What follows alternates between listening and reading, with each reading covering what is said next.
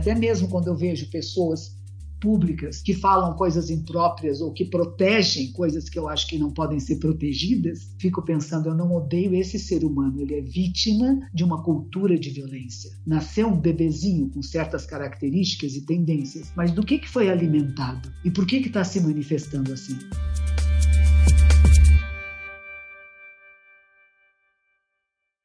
Minha convidada de hoje é uma das mais conhecidas representantes do Zen budismo japonês no nosso país. Foi a primeira mulher a ocupar a presidência da Federação das Seitas Budistas no Brasil no fim dos anos 90. Em 2001, fundou a comunidade Zen Budista Zendo do Brasil, que lidera até hoje. Autora prolífica de best-sellers, frequentemente ministra cursos e palestras sobre temas espirituais e filosóficos recorrentes em seus livros como Meditação, Felicidade, Angústias, Amor Próprio e ao Próximo. Em 2020, debateu debateu sobre paz, tempo e desapego ao lado da apresentadora Fernanda Lima na série especial Caminho Zen, gravada no Japão e exibida pelo canal GNT. Atualmente apresenta o programa semanal Momento Zen na rádio Vibe Mundial e já adaptada aos meios de comunicação atuais, mantém contato próximo com seus seguidores nas redes sociais, com vídeos em seu canal no YouTube e liturgias no Facebook e Instagram. Monja Cohen, seja muito bem-vinda aqui ao Conversas Paralelas. Muito obrigada, Ivan. Que prazer estar com todos vocês. Prazer aqui é tudo nosso e eu já queria começar tirando o elefante da sala, que eu sei que você já falou sobre isso em outras entrevistas, mas sobre a questão da Ambev. Eu vi algumas entrevistas de você falando sobre isso. Eu vi uma entrevista, para ser sincero, mas foi uma entrevista longa lá que você deu pro Estadão,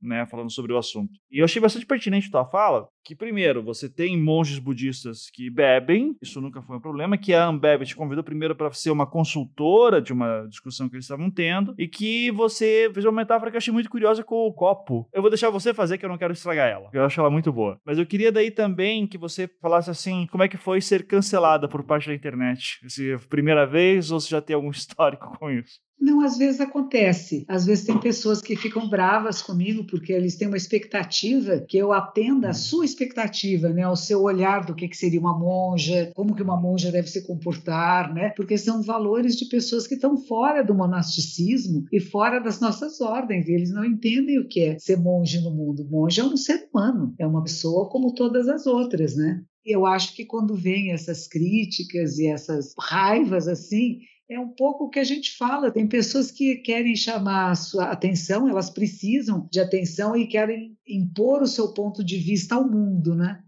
Esse autoritarismo que existe em todos nós. Não é só nas pessoas que não gostam de mim e que me criticam. Todos nós temos um pouco disso, né? Desse personagem autoritário que, se não concorda comigo, eu te cancelo, não fale mais comigo, você não presta. E ontem mesmo, acho que era no Fantástico, tinha uma série de pessoas famosas, conhecidas, contando dos haters, né? E até pessoas dizendo isso. A gente gosta de falar mal e de brigar porque é mais divertido do que ser bonzinho e mandar beijinho e coraçãozinho sozinho. Então, são maneiras que as pessoas estão se manifestando no mundo agora. Eu não me sinto tendo feito nada que fosse impróprio, nada que fosse errado, de acordo com os princípios e valores da minha tradição espiritual. E como é que é essa questão do copo que você falou? Que você cita a pessoa que fez isso, né, que desenvolveu aquela metáfora. A alma é como se fosse um copo, que às vezes se dá uma sujadinha. Ah, isso é outra coisa. Nós estamos falando de preceitos, né? O budismo tem vários preceitos, é como se fossem os mandamentos cristãos. É muito semelhante a não matar, não roubar, não abusar da sexualidade, não mentir, não negociar intoxicantes. E isso a gente, quando fala de intoxicantes, a gente não fala só de álcool, a gente está falando de intoxicar a mente com coisas falsas, com fake news, entendeu? É uma coisa mais profunda. Então, esses preceitos existem. E havia um monge nos Estados Unidos que ele dava a seguinte explicação: uma coisa é você ter um copo, que seria esses preceitos, esses compromissos, e você, por exemplo, toma um suco de uva. E o suco de uva ele mancha o copo, né? Ele deixa uma manchinha no copo. Mas se você lavar, a mancha sai. Então, às vezes, a gente pisa na bola, a gente faz alguma coisa que não é muito correta. Mas se você se arrepende, o copo fica purificado e ele está pronto para receber qualquer outro líquido. E a diferença é quando você quebra o copo. Quando você de propósito diz: não, isso aqui não serve para nada, eu vou jogar fora, eu não quero mais saber.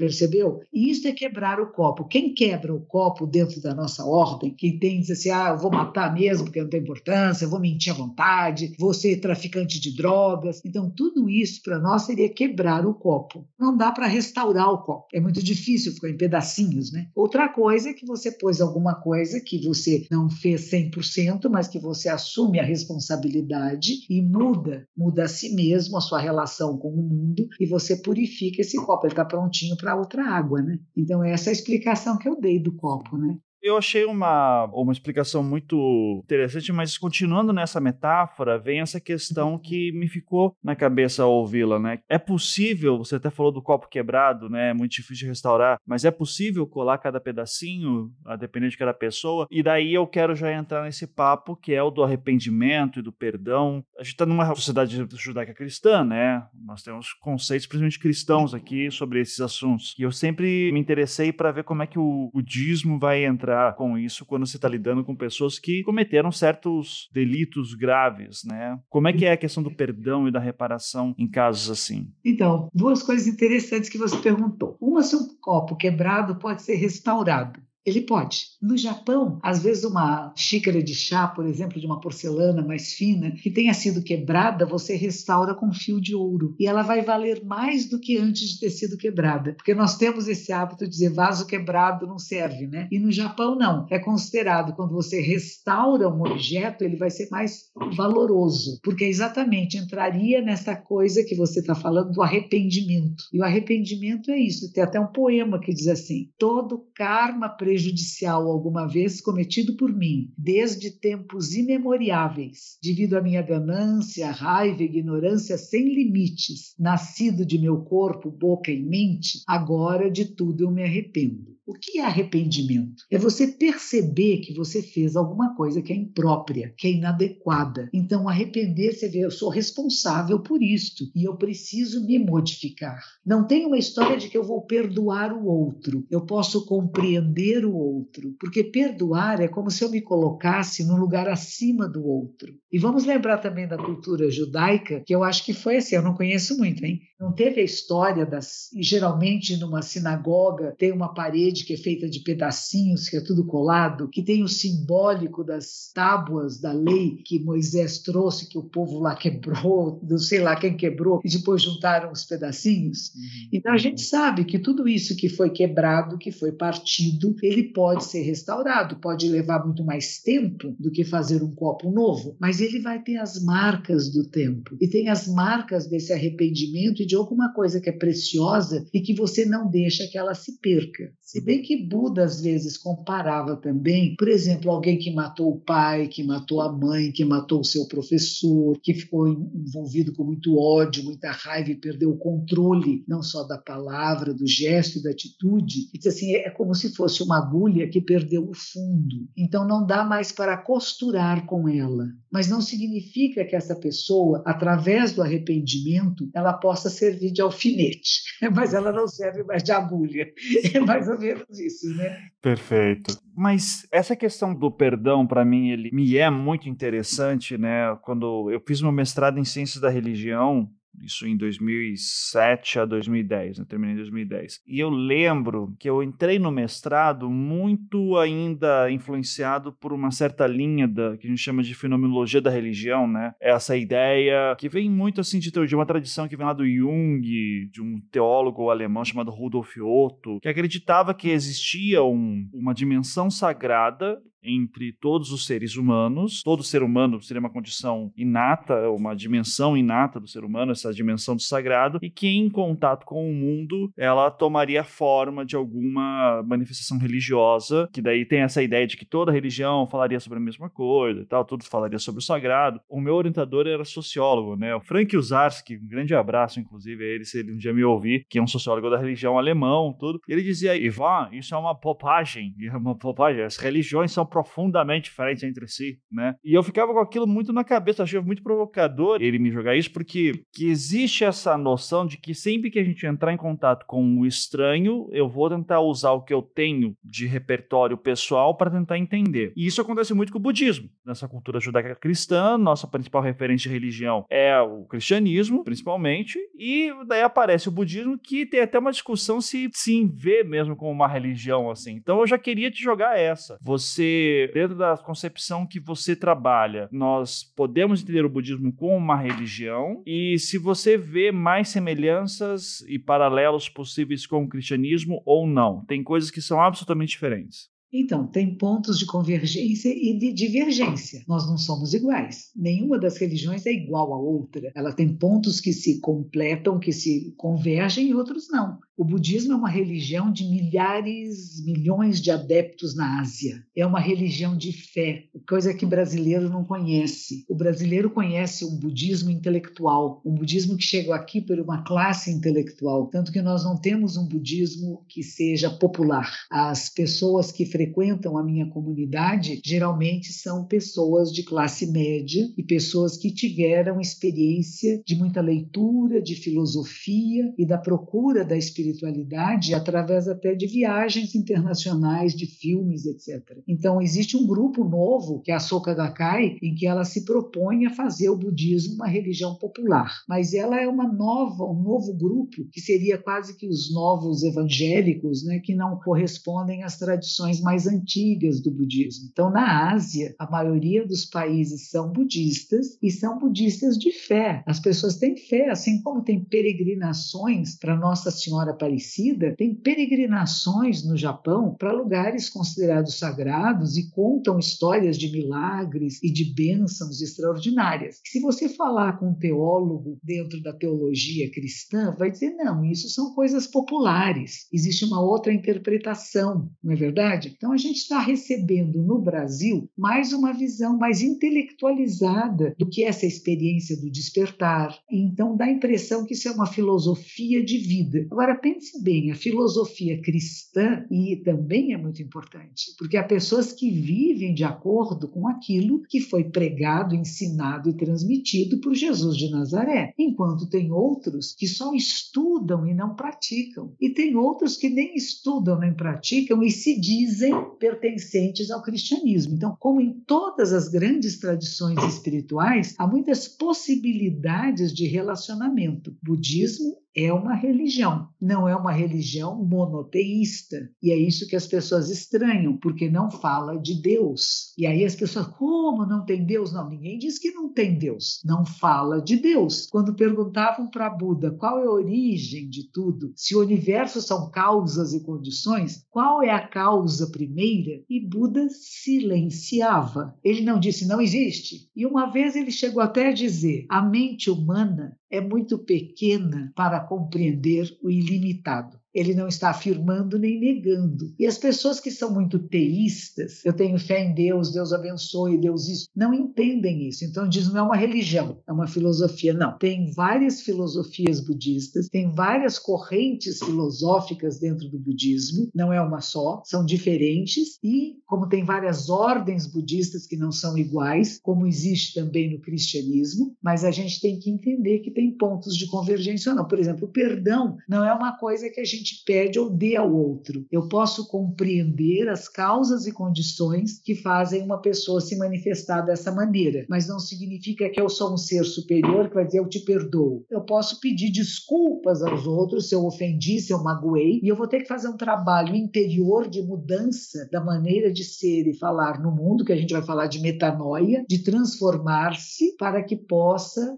não repetir os mesmos erros, as mesmas faltas, mas apenas o perdão, como dizer, eu perdoo vocês, ou Deus perdoa, ou Buda te perdoa, não. Buda significa aquele, aquela que acorda, que desperta, que é capaz de compreender. A compreensão não significa desculpar. Você cometeu um crime grave, você matou alguém, ou você está envenenando alguém, e você vai dizer, ah, tá tudo bem, eu te entendo. Não, eu entendo, mas você tem que entender também. E E para isso a gente tem as punições. Dentro do karma, a gente diz que o karma é inexorável. Aquilo que de prejudicial você cometeu vai voltar para você. É como um bumerangue. O que você jogou nesse mundo volta para você. De que forma? Se você se arrepende, você minimiza esse retorno, que não vai cortar a sua cabeça, por exemplo, né? mas vai voltar. Como que nem a gente fala, os rios estão poluídos, né? o Tietê aqui em São Paulo, Pinheiro está poluído. Não fui eu que poluí, foram meus ancestrais. Talvez nem os ancestrais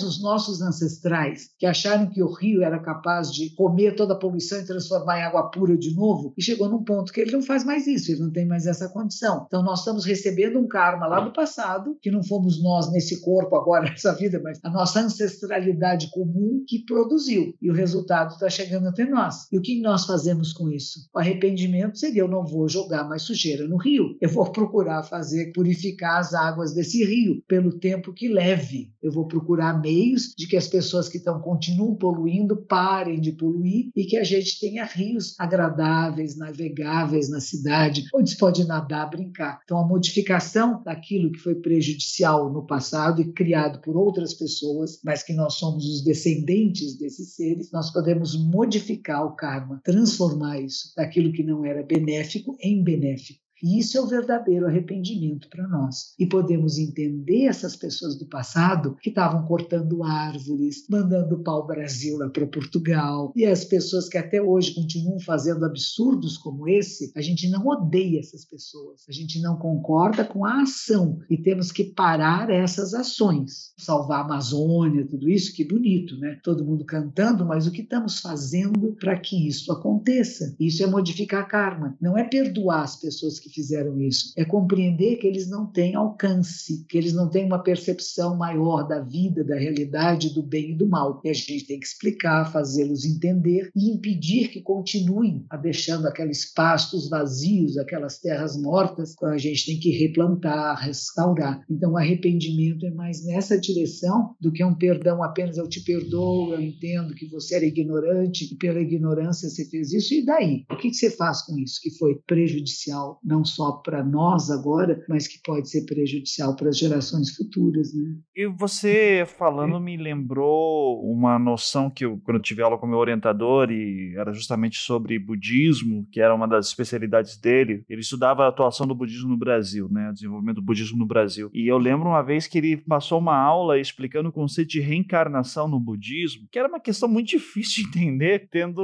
aqui a influência que nós temos do espiritismo no Brasil, né? A ideia de uma alma individual individual, que tem um karma que vai passar. E no budismo a gente tem uma noção da despersonalização, quase, né? Da não individualidade, de um fluxo de energias. Eu vou usar essa palavra porque é a melhor que me vem à cabeça no momento. Que eu queria que você comentasse um pouco sobre como isso afeta, como é diferente, porque você acabou de falar de ações dos nossos antepassados que nos afetam até hoje, né? Como nesse fluxo de ações e que a gente não vê necessariamente uma personalidade, mas a gente vê um conjunto de ações e como isso é diferente da noção individual lista, né? Ao hum. mesmo tempo que eu queria que você falasse um pouco sobre isso, eu também queria que você me falasse um pouco também sobre como o budismo no Brasil ele atrai muito uma classe mais intelectualizada e que eu queria confirmar se você também uh, acredita isso com um certo movimento que teve na década de 60, 70, foi aquele pessoal meio nova era, sabe? Ah, esse pessoal meio exótico do ocidente tem umas coisas interessantes para se falar, ele ter acesso a isso era muito muito difícil e como isso vai se tornando deturpado a ponto de, inclusive, a gente acreditar, a gente achar a ah, reencarnação no budismo, é, eu sei como é que é no pelo espiritismo e faz uma salada muito grande, né, de certos ramos místicos. Então, eu gosto do tema reencarnação no budismo justamente para ser um exemplo de como é complexa a religião. Queria que você falasse um pouquinho sobre isso, justamente para a gente poder desvendar um pouco, ok, como que isso aqui pode ser mais compreensível sem deturpar alguns princípios básicos básicos dessa religião.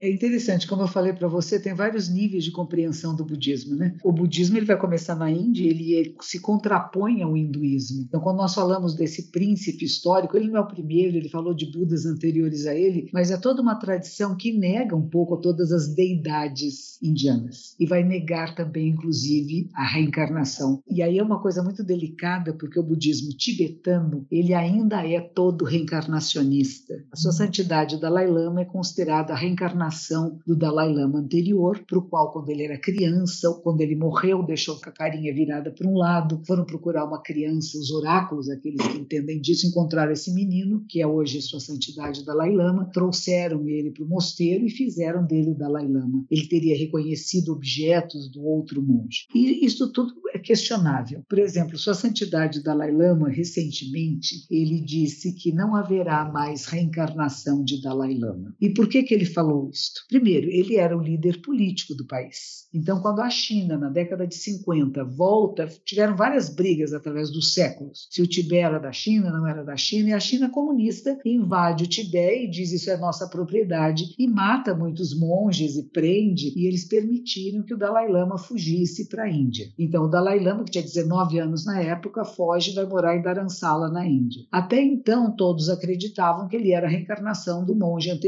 E os chineses disseram que eles têm com eles um, uma pessoa chinesa que é o próximo Dalai Lama, que teria reencarnado nessa pessoa que está lá na China, que é um chinês, e que será o próximo Dalai Lama. Nisto, Sua Santidade, durante esse processo, ele se despe das posições políticas e ele diz: Eu sou apenas um monge, não sou o líder político do Tibete, estou fora disso, não estou mais metido em política, e não haverá mais reencarnação. Ele pode fazer isso? Ele me, falou isso. Me parece ele... o Papa cancelando o purgatório em algum momento. Assim, ele declarou isso publicamente. Ele declarou isso publicamente, que não haverá uma nova reencarnação de um Dalai Lama, porque ele também não admite que esta pessoa que os chineses estão chamando da próxima reencarnação seja. Né? E além do que, ele sai do seu papel político. Eu sou um monge, um líder de uma comunidade monástica e de praticantes da minha tradição espiritual, então é como se o Papa continuasse sendo Papa. Mas o Papa não vai dizer que ele é Papa porque numa vida anterior ele foi Papa, porque isso não existe no cristianismo. Mas como existe essa corrente dentro do budismo reencarnacionista, ele diz: eu não, eu não acredito que seja possível. Uma vez perguntaram para ele: Você acredita em reencarnação? Disse assim: Eu vou esperar morrer para ver se é verdade. Os livros dizem isso, eu não posso provar, mas vocês também não podem provar o contrário. Então, isso é uma ordem budista que não são todas, mas isso influencia todo o pensamento budista, muito folclórico de alguma forma. Porque é o que o Buda vai dizer: que nada tem uma autoidentidade substancial, independente,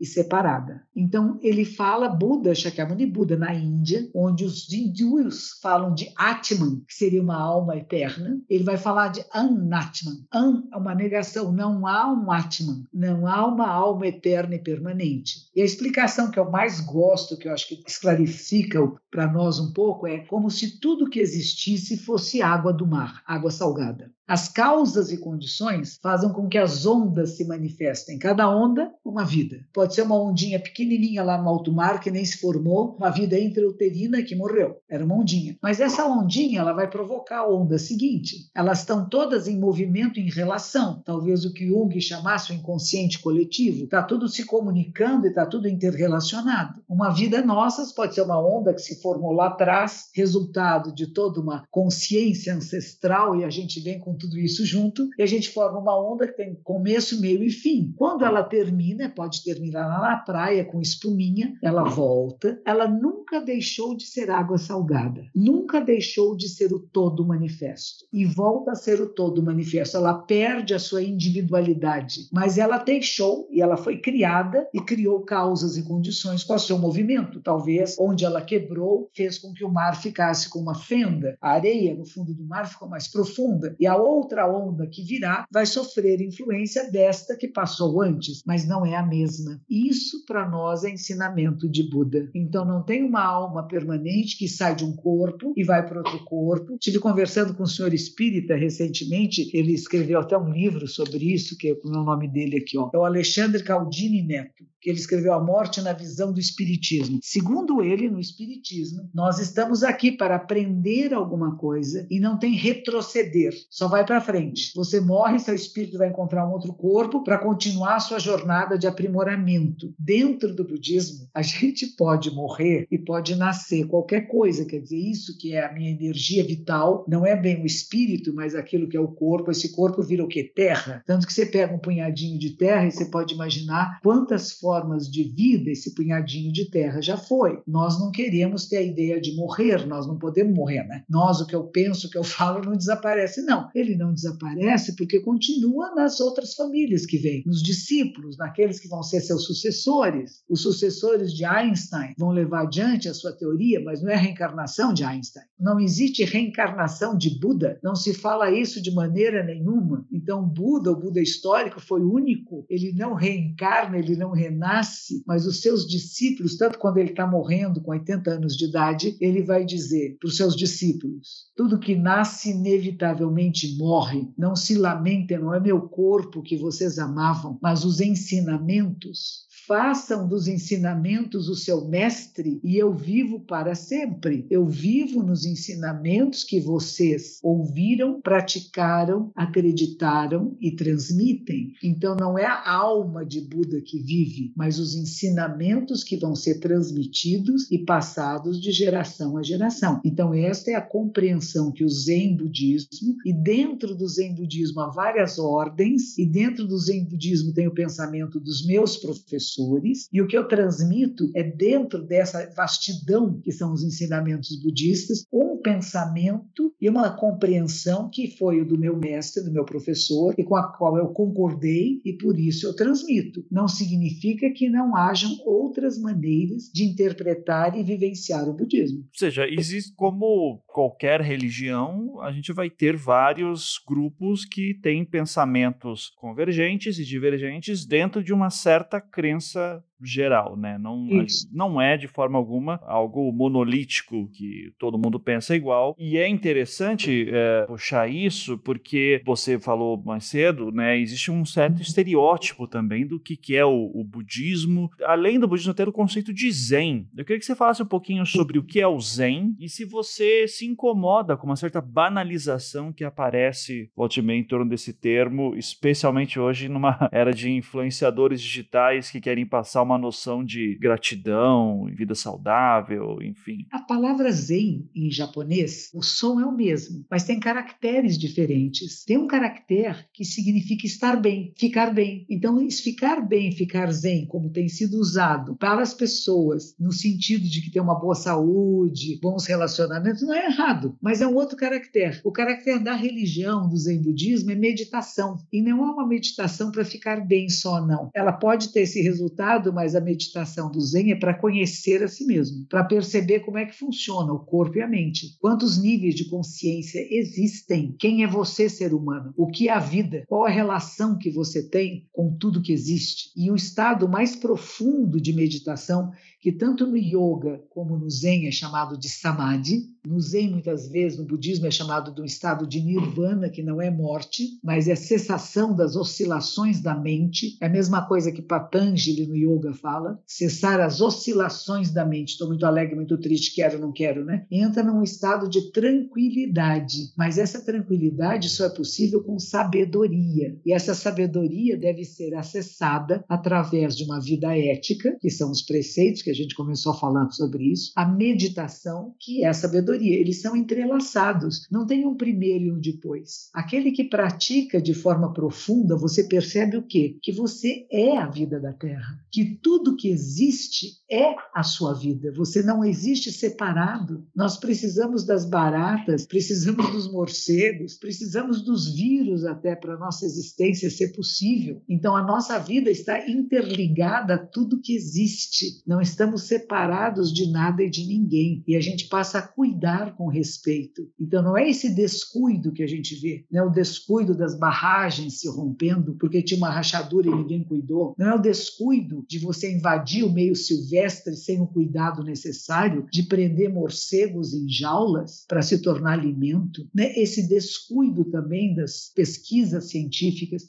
tudo isso faz parte da nossa incapacidade de lidar conosco. Mas quando você entra nos níveis profundos de consciência, você se percebe interrelacionado a tudo e a todos e vai começar a cuidar. E como eu falei, não vai poluir as águas do Tietê nem do Pinheiros, você vai evitar usar muitos meios de combustão que tornam o ar impossível de ser respirado, que abre buracos na camada de ozônio. Tudo isso vem porque nós, seres humanos, acabamos presos à ganância, raiva e ignorância, que são três venenos básicos. Eu quero mais dinheiro, quero mais fama, quero mais poder e faço qualquer coisa por isso. E vou fazer coisas que são indignas de um ser humano, indignas de uma vida mais adequada para todos nós no planeta. Eu saio da ética, que é o bem de todos, para um egoísmo, uma coisa que é pessoalmente benéfica para mim nesse instante e que pode me causar, inclusive, a morte daqui a três, quatro dias. Então, essa falta de percepção do todo é aquilo que nós consideramos que é a ignorância. Ignorância ignorância leva a ações e atitudes que são errôneas e que podem ser muito prejudiciais. E como é que nós voltamos? Nós acreditamos que as práticas do Zen, da meditação profunda, que não é gostosinho, não. Eu fiz um retiro agora, final de semana, foi parte online, eu fiquei online, e tinham pessoas presenciais lá em São Leopoldo, no Rio Grande do Sul, num centro jesuíta. Os jesuítas, o Centro de Espiritualidade Cristo Rei, abriu as portas para eu, monja budista, fazer um retiro Zen budista no seu espaço. E as pessoas que foram lá, elas acharam de certo que iam ficar sentado ouvindo música, né? Tal história que você fala, de desvirtuar o que é o zen da meditação profunda. Não tem música,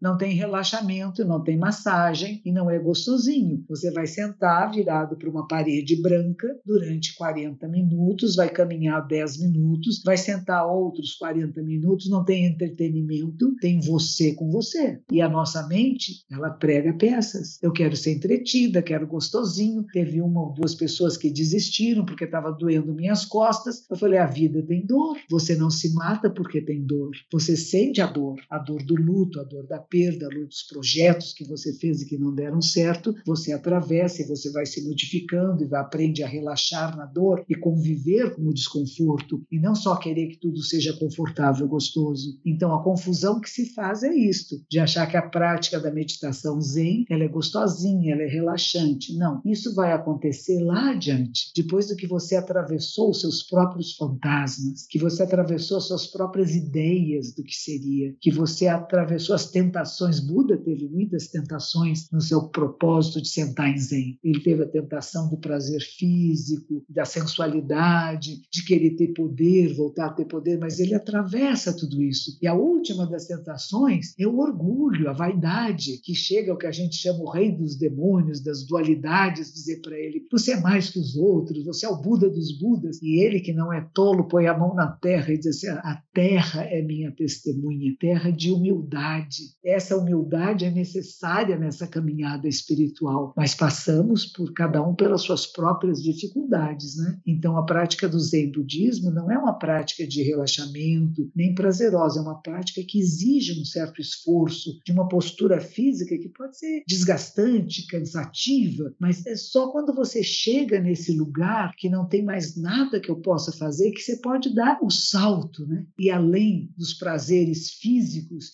e além de uma quietude mental, você passa por grandes confusões, mas você apenas fica sentado respirando e respirando e respirando e até que você chega nessa plataforma que no yoga vai chamar também de samadhi, né? Que é o estado de identificar-se com o todo, com tudo que existe existe. É uma joia isso, mas existe esforço, existe trabalho. Não é só uma musiquinha tocando gostosinho, não é só a calma que alguns programas agora têm, nos, tanto nos celulares como também nas, nos canais de televisão, né? 30 segundos de calma. Eles são importantes para que a gente chegue nesse lugar onde a calma vem, mas esse lugar é de sabedoria e precisou esforço para chegar lá. É, eu sempre vi qualquer religião, quando levada a, sério, né, com comprometimento, dificilmente é um caminho prazeroso 100% do tempo, né?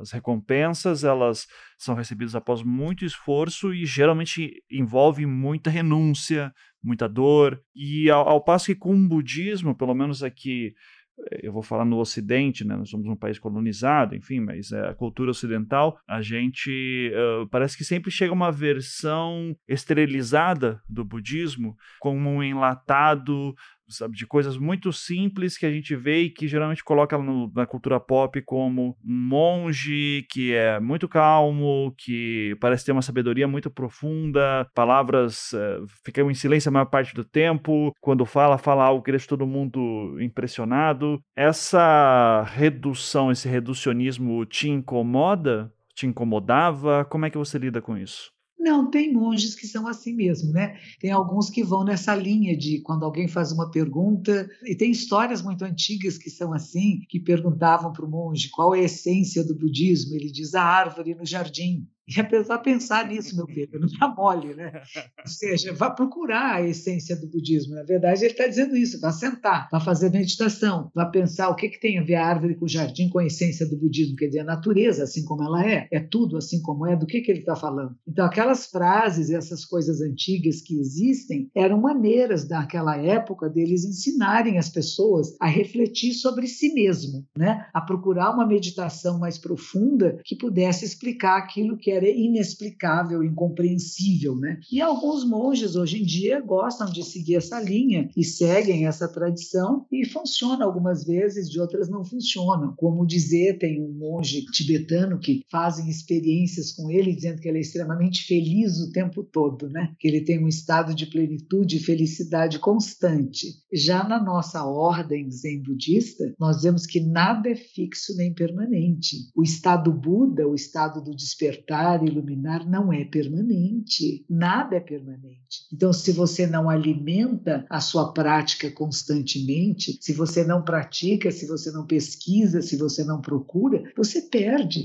O estado Buda não é um estado que fica permanentemente impresso em você. É como se você fosse entrar na mata e a mata está fechada. Então, a nossa prática da meditação, dos retiros e dos estudos é ir abrindo uma fenda nessa mata. Mas se você não passar de novo, ela fecha outra vez e você vai ter que recomeçar tudo. Agora, se você tem uma prática constante, se você medita o tempo todo, se você reflete sobre o que está acontecendo em profundidade, usando os ensinamentos antigos como base da sua compreensão da realidade, você vai mantendo esse caminho aberto. Então, daqui a pouco vira uma autoestrada. Então, fica mais fácil de você voltar a esse ponto de equilíbrio. Mas se você só passou uma vez, largou e achou que está tudo bem, aí você vai cair cair numa falácia, num erro. Né? Eu já tive pessoas que chegavam para mim logo que eu voltei para o Brasil e vieram me dizer: Monja, eu tive uma experiência Buda, eu tive uma experiência desperta. E eu falava: e a sua vida ficou melhor? Seus relacionamentos são mais harmoniosos, a sua família está feliz em harmonia, o seu trabalho público, seja onde for, é melhor? Ou você largou tudo e virou mendigo de rua? O que, que você faz com isso? Né? Porque as pessoas às vezes elas querem uma autenticação, né? E a autenticação é a sua vida está em mais harmonia com o todo, você virou uma pessoa mais gentil, você sai por aí dizendo eu sou iluminado. Tem um sutra de Buda, um ensinamento de Buda antigo que chama o Sutra do Diamante, né? Que corta como o diamante, que é inquebrantável também. E a pessoa pergunta, Buda, um ser que se iluminou, um ser que despertou, ele sabe que é iluminado? E Buda diz não. Se a pessoa se achar diferente dos outros, se ela achar que ela está iluminada e que os outros não são, é porque ela não acessou a mente una. Porque a mente una é a identificação com todos. E não se achar especial, separado e diferente. Só eu sou feliz o tempo todo porque os outros não são. Tem alguma coisa errada aí. Porque a mente suprema é a mente que sente tudo com todos. Que na hora do pranto nós pranteamos esses quase 600 mil brasileiros que morreram nessa pandemia essa madrugada morreu um professor, Ricardo Mário Gonçalves, o primeiro monge brasileiro. Ele pegou Covid, ficou desde o dia 21 de agosto no hospital e morreu essa madrugada. Porque ele é santo, porque ele é sábio, ele não morre, ele não sofre. Na Itália, no começo da pandemia, o Lama Gantin, professor do Lama Michel, que é um brasileiro, né, morreu da pandemia, morreu de Covid-19. Nós morremos, nós somos seres humanos. O monge não é uma pessoa que está feliz o tempo todo, mas é alguém que, mesmo na doença, sabe lidar com isso, não fica aos berros, gritando: estou morrendo, não quero morrer. Pelo contrário, sabe que a vida tem começo, meio e fim. E a gente vai. O que, que eu posso fazer agora em homenagem ao professor? que morreu, orar por ele, tentar ver se alguém re reescreve, não, reimprime, faz uma reedição de seus trabalhos, de seus ensinamentos, foi um grande estudioso. Então a gente respeita e agradece os 80 anos de vida e tudo que deixou, a herança que deixou de seus estudos ensinamentos, que não se percam, que nós possamos continuar estudando a partir daquilo que ele já pesquisou e estudou, né? Sempre que você fala, você fala sobre coisas profundas, né, que nos levam a refletir. E eu fico pensando, em algum momento vocês se preocupam e se irritam? Estou falando de você, obviamente, né, especificamente. Coisas absolutamente banais, tipo, sei lá, futebol, disco de banda, sabe, que, com perdão da palavra, ficou uma merda esse disco aqui, gastaram tempo, um filme. Como é que o banal entra nisso tudo? E principalmente a perda de o ficar irritado com algo absolutamente banal, porque eu acho que isso faz parte de um cotidiano que uh, parece incompatível com a vida de uma zen budista. Imagine, até se a santidade Dalai Lama faz isso antes de ser monge, eu sou zen, gente, sou ser humano. E claro, às vezes fico irritada com coisas muito simples, sei lá, cachorro que passou, gente que passa com cachorro na rua, eu tenho três cadelas aqui e põe a cachorrinho da rua cheirar o meu, os meus ficam furiosos, latindo, desesperados. Eu falo, gente, sai daí, por favor quando começou a pandemia, que o pessoal saía sem máscara, e o pessoal dizia, bom, já ficou pistola. Eu fiz umas, uh, umas face lives, assim, dizendo para a pessoa, para com isso, gente, respeite uns aos outros, respeite a vida, põe máscara, toma vacina. Então, tem algumas coisas que definitivamente irritam, mas a minha irritação, eu não saio dando tiros, não dou facadas. Não, mas ó, você falou de máscara numa pandemia, isso é coisa séria. Eu tô falando de coisa boba, assim, tipo, de novo, pô, pedi aqui um sonho e não estava gostoso, vou. Ah, claro que tem, fiquei bravo, fui comer, estava uma porcaria, estava estragado, que raiva, mas passa. A diferença é essa: eu reconheço a raiva em mim no momento que ela ocorre. Estou com raiva de uma bobagem. Eu falo, respira, monja. Passou, passou a raiva, pronto, joguei fora e não vou comprar mais nesse lugar. Então são coisas assim, não é uma coisa que eu vou ficar cultivando, não vou ficar repetindo. Eu sou gado, né? Eu não vou ficar trazendo de volta e mastigar de novo uma coisa que foi desagradável. A gente trabalha com as nossas emoções, porque nós reconhecemos. Uma pessoa pegou e falou uma coisa que eu não gostei, ele mandou um e-mail que me ofendeu, por exemplo, né? A sua monja louca, não sei o quê. Eu falei, nossa, que raiva que essa pessoa não me entendeu, mas eu não vou insultá-la de volta. Você lê os comentários? não tenho tempo de ler, não é, não é porque nem queira ler, é porque não dá tempo. Eu estou sempre muito ocupada, eu posto alguma coisa e, e aí já estou na, na, postagem seguinte. Eu não fico, a gente falava no jornal assim, lambendo a cria, né?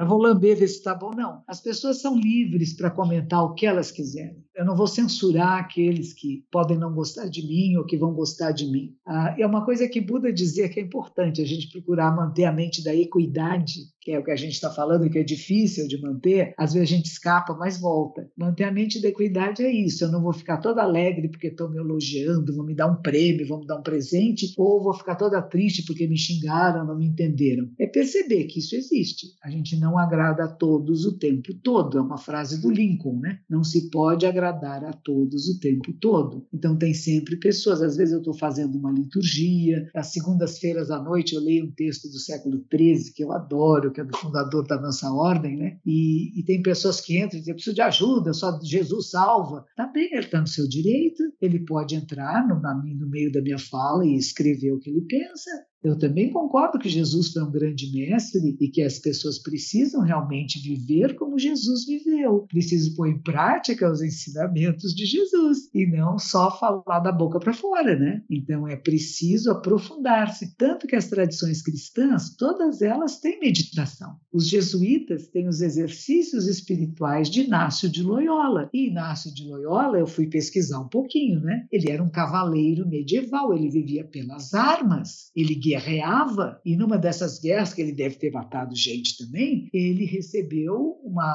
uma bola de canhão, estourou na perna dele, e ele ficou um tempo em recuperação fechado, no que era hospedaria, que vai dar origem a hospitais, e nesse lugar ele começou a ler a Bíblia, e ler o Evangelho. E aí ele se converteu ao cristianismo, ele começou a perceber que as coisas do mundo não eram tão importantes. As batalhas, as riquezas, as propriedades, a fama, aquilo não era grande coisa, que existia uma riqueza interior espiritual que era muito superior. E ele tem exercícios espirituais, chama-se isso, quem se interessar que procure, dos jesuítas. Uma delas é a meditação no coração de Jesus, que você deita numa cama e respira bem de leve e começa a sentir o seu batimento cardíaco, e esse coração que bate é o mesmo de Jesus, porque você se identifica com, mas você não sai pela rua dizendo que você é Jesus, pelo contrário, que você vai fazer o seu coração ser semelhante ao dele, que era bondade, que era acolhida, que não tem escravos, que somos todos irmãos. Então você vai se aprofundando, né? Todas as beneditinas, os monges beneditinos têm práticas meditativas profundas e que usam uma palavra e usam a respiração consciente muito próximo do Zen budismo, né? Então tem várias práticas religiosas, espirituais que são semelhantes e, e nós nos identificamos mais com os místicos, os místicos do deserto, as pessoas que moravam sozinhas em meditação, que é o que Buda fez. Ele ficou sozinho no meio da mata meditando e teve a sua experiência mística, o seu despertar, que continua, a gente continua instigando as pessoas, pratiquem isso, é possível. A gente sai dos valores mundanos, mas não significa que a gente está fora do mundo. Seria tão bom, né, viver sem ter carro, sem cartão de crédito, sem conta bancária, sem chaves. Que maravilha, né? Mas ao mesmo tempo nós estamos vivendo nesta era e eu preciso ter computador, eu preciso ter telefone celular, eu tenho um carro que me ajuda a ir para cima e para baixo, né? Temos cartões de crédito, senão isso você não consegue nem visto para outros países, você não consegue se hospedar num hotel se for viajar se não tiver cartão de crédito. Então nós vivemos no mundo, mas não somos pegos pelo mundo e não é fácil, porque o mundo nos engana. De repente eu quero ter mais, quero ficar mais rica, quero ficar mais famoso aí. Ai, quantos seguidores eu tenho. Quando eu me percebo vendo isso, falo, já, olha lá, tá caindo em tentação. so E, assim, para encerrar, né, nessa questão de tentação, que você puxou um ótimo gancho para eu entrar nesse assunto, porque você vem de um meio, né, aqui a Giovana fez a pauta e puxou alguns dados, assim, que eu, eu fiquei maravilhado, né? Já deve ter te perguntado um milhão de vezes com você, mas é, é hoje eu tô conversando contigo, então eu preciso conversar sobre isso. Que você é prima do Arnaldo Batista Sérgio Dias, né, dos Mutantes, foi casada com um Hold na década de 70 do, da banda Alice Cooper, ficou presa numa prisão na Suécia por causa de LSD. Então, assim, é, é uma vida muito diferente dessa monja que hoje está colocada, né? E, num mundo de muitas tentações e de uma revolução cultural que estava acontecendo através da música e com um contato místico. Eu acho que a minha pergunta vai mais no sentido de, naquele mundo de tantas experiências em que tanta coisa nova estava acontecendo, no Brasil a gente estava passando por uma ditadura militar, né? Ao mesmo tempo que teve uma banda tão incrível como o Mutante antes, como que música e esse ambiente de extrema experimentação te leva para um zen budismo? Se você consegue fazer algum paralelo, você diz, não, aquilo foi uma outra vida, eu não penso mais nisso, ou você consegue ver uma continuidade daquele processo anterior para hoje? A nossa vida é um contínuo e todas as nossas experiências, elas podem nos levar para lugares diferentes. Eu não me tornei uma traficante. Eu podia estar hoje até hoje traficando, né? Mas foi uma coisa que foi uma experiência muito rica. O que, que eu procurava quando eu quis usar LSD e coisas do gênero? A minha pergunta é o que é Deus e onde está? A minha mãe era muito católica, com 13 anos eu parei de ir à missa, mas eu comecei a perguntar: o que é isso? Minha mãe era uma mulher inteligente, era uma pedagoga, o que é esse Deus que ela acredita? Que história é essa? Ela me levou para viajar para a Europa, eu vi aquela imagem no Vaticano, né? Deus, aquele senhor saradão, né? musculoso, barriga de tanquinho, apontando o dedo para o Adão, que era outro musculoso, outro tanquinho, né? Eu falei: não, isso não cabe em mim. Que Deus seja um velhinho musculoso que está passando uma energia de dedinho para Adão. Peraí, isso não me cabe mais. Então, o que eu percebi é que na minha formação católica da minha família era muito superficial. Era aquele catecismo que dá para criancinha e você ficar maior do que o berço e não cabe mais. Então, eu comecei a me questionar. E nesse questionamento, parei de à missa e comecei a procurar nas filosofias, em Nietzsche, assim falou Zaratustra, Deus está morto, coisas do gênero. Fui procurar nos Upanishads, nos Vedas, no Bhagavad Gita. Enfim, eu comecei a ler tudo que, eu, que caía nas mãos à procura de um significado e um propósito para a existência. E quando falaram que LSD fazia você encontrar com o sagrado, eu falei, cadê? Vamos lá, vamos tomar e vamos encontrar esse sagrado. E a partir dessa, dessa procura, quando eu fiquei na Suécia, que eu fiquei um tempo enclausurada, nesse tempo eu comecei a fazer meditação. E eu comecei a fazer o Om as meditações que eu imaginava que era meditação e começou a ficar muito legal aquilo. E aí eu comecei essa procura, né? Do que, que é. Quando eu era jornalista, eu fiz uma matéria sobre sociedades alternativas na Califórnia, que era o Zen budismo, era uma delas, e havia os monges que se matavam em público, né, no Vietnã. Pra, eu falei que controle tem esses caras, o que, que é isso? E foram essas informações que foram ficando armazenadas na minha, no meu inconsciente, né, na minha consciência mais profunda, que mais tarde me levam a procurar. Me deram um livro sobre Paramahansa Yoganandaji, que era um indiano que ensinava meditação nos Estados Unidos. Eu fui morar nos Estados Unidos com esse meu companheiro, que foi meu marido norte-americano, e comecei a praticar no, com esse grupo do Paramahansa Yoganandaji, que se chamava Self-Realization Fellowship. De lá encontrei um livro de uma jornalista sobre ondas mentais alfa, que quando nós meditamos em profundidade entramos em alfa, e ela entrevistava um monge zen, e a palavra desse monge zen me levou a procurar o zen budismo. Então as coisas estão concatenadas, e eu acho acho que não há nada errado. Não, eu não recomendo a ninguém que use drogas, não recomendo a ninguém que use LSD. Está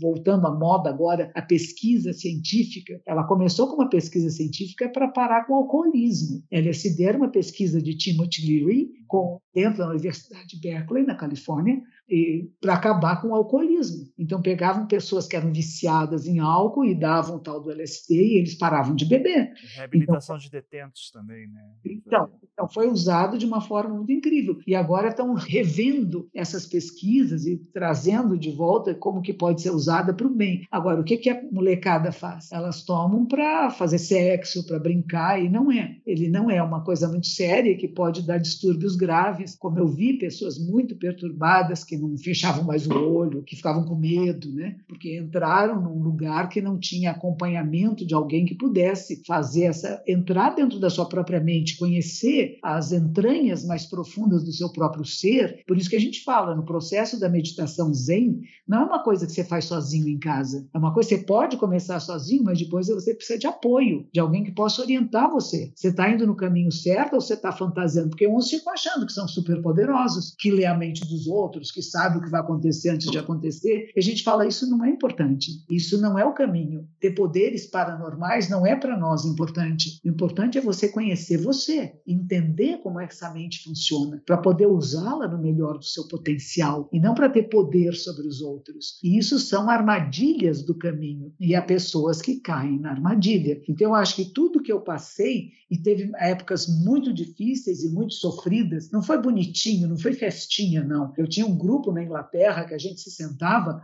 para tentar entender o que estava acontecendo. Era um grupo de pessoas que vinham da Escócia. Então a gente tinha um grupo de, de práticas e tinha um líder nosso que era quase que fosse um líder espiritual do grupo, né? E claro, eu não sei o que aconteceu com eles, nunca mais encontrei. A minha jornada foi de voltar aqui para o Brasil e aqui no Brasil ainda fiquei cerceando a minha mãe quando eu voltei da Inglaterra, ficou muito preocupada que eu estava sozinha e falou com o primo dela, que é o César, que é o pai dos mutantes, e disse: "A minha filha está muito sozinha em casa, ela não tem turma, ela era jornalista, não é mais, não está se relacionando com ninguém, leva ela para conhecer os meninos". E foi o pai deles que me levou para Cantareira, onde eles moravam, para eu entrar em contato com eles. Aí comecei a ir nos shows que eles iam, comecei a me relacionar com eles, comecei, encontrei, tive alguns relacionamentos com pessoas que trabalhavam com eles e acabei encontrando meu marido norte-americano. Então a vida dá voltas, mas a procura que começou com meus 11 anos de idade, de questionar minha mãe. Você diz que é cristã, mas você não está vivendo como Jesus ensinava. A carne que vem para a mesa não é a carne que se come na cozinha.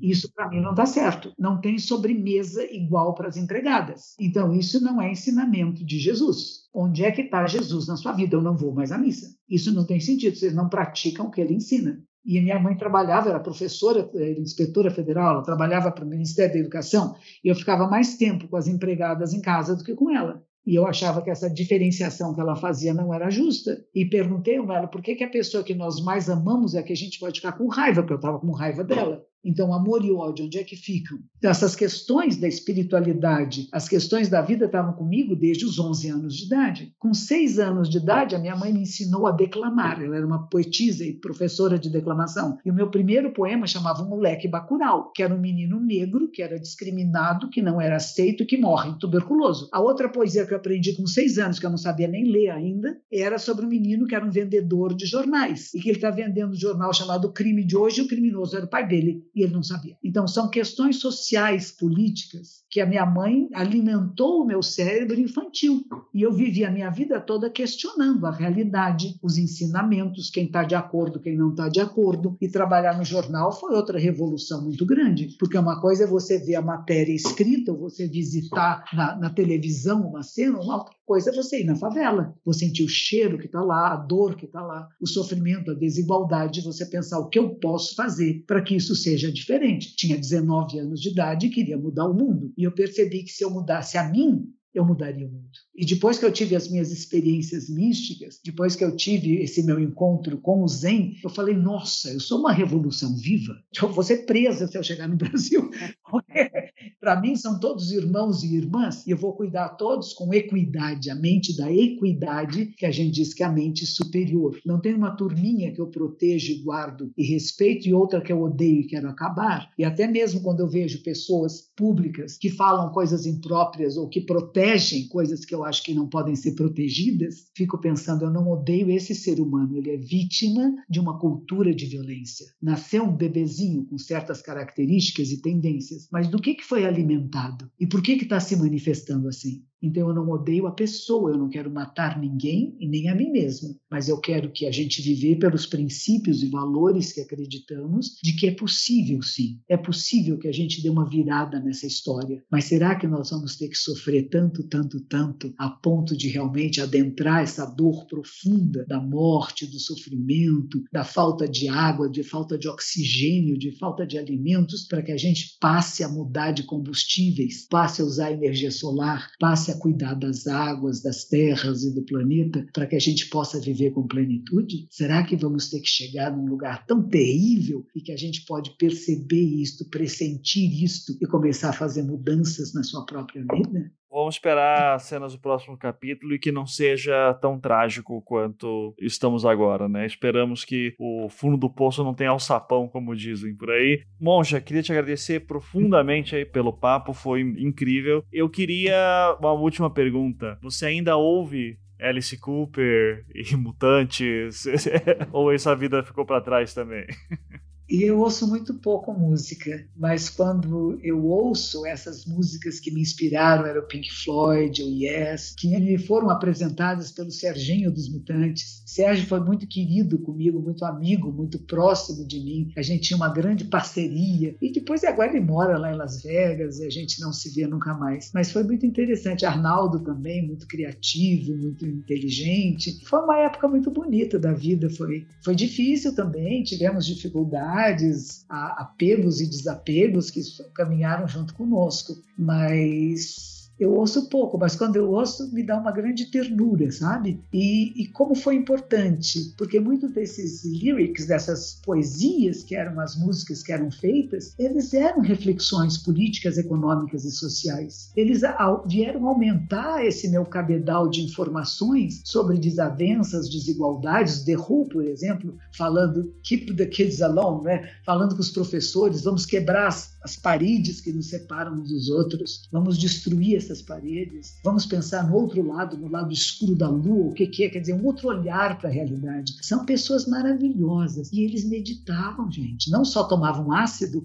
mas eles meditavam. E através da meditação eles têm filosofia nessas músicas. Não é só beat, né? Atualmente teve um menino aqui de São Paulo lindo chamado Ben Beck. Ele faz música eletrônica e no meio da música eletrônica ele criou uma que chama consciência E quem é que está falando lá no meio? Eu. Ele pegou falas minhas das redes sociais e pediu autorização, eu dei, e ele colocou no meio da música lá, eu falando para as pessoas terem consciência de si mesmos, despertarem. Ficou tão bonito, sabe? E eu acho que o papel da música é esta também. E os autores sabem disso. Você trazer um outro olhar para a realidade, você refletir e você se aprofundar no sentido da sua própria existência. Então eu tenho um grande respeito pelos mutantes, a Rita que deu essa continuidade solo muito bonita também, o Serginho que toca. Ele desde seis anos de idade não largava da guitarra, era violão. Ele vinha no carro tocando violão. É uma coisa incrível, menino. Ele é um gênio da música, né? Todos eles. Então eu tenho um grande respeito por eles, pelo que fizeram e que deixaram e que deixam para nós. E estão vivos ainda aí tocando e fazendo música, né? Tá todo mundo velhinho já, gente. É uma geração de 40, 50, né? Tá com 70 anos de idade, mas fez uma coisa linda. E eles todos fizeram. E tem outras gerações chegando, né? Emicida tá aí, não é? tem um povo lindo que está chegando, esse Ben Beck, é outro menino bonito que está aí. E a gente sabe que a nossa questão de vida, morte, de compreender a existência, ela continua vibrando em nós, seres humanos. E a música é um caminho de chegar nisso pela cultura popular, né? Isso. Esse é o poder dela. É um poder de comunicação de massa belíssimo, importantíssimo. Monja, muito obrigado. Seja sempre bem-vindo a voltar aqui. Parabéns aí por todo o seu trabalho, foi um prazer. Prazer conversar com você, Ivan. Muito obrigada. E para o seu professor Frank Zaski, meu carinho. Ele vai ficar feliz.